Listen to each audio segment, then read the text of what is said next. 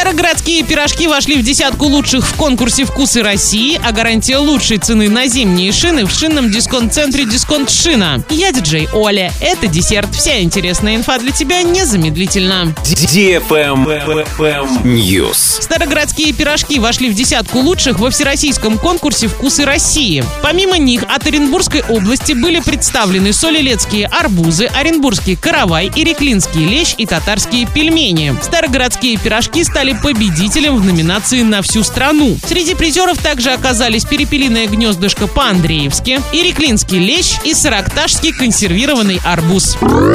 Автоклаб. Шинный дисконт-центр дисконтшина.ру запускает акцию «Гарантия лучшей цены на зимние шины». Найдете шины дешевле, сделают скидку до цены конкурента. Покупайте шины в шинном центре «Дисконт Шина» и 28 декабря участвуйте в розыгрыше с призовым фондом в 250 тысяч. Travel Guide. Эксперты выяснили, в каких регионах России туристы чаще всего бронируют бани и сауны на Новый год. Спрос на такой отдых увеличился на 123% по сравнению с прошлым годом. Самыми популярными направлениями стали Ялта, Сочи и Великий Устюг. Помимо них в рейтинг вошли курорт Банная на Южном Урале, а также Пятигорск, Суздаль, Переславль-Залесский, Казань и Москва. В среднем россияне бронируют мини-отели и дома с банями и саунами на срок от 2 до 6 ночей и тратят на проживание от 2 до 8,5 тысяч рублей. Для 16% отдыхающих важно, чтобы заехать можно было с домашними животными. Для 8 чтобы рядом находилось море и центр города. На этом все с новой порцией десерта специально для тебя. Буду уже очень скоро.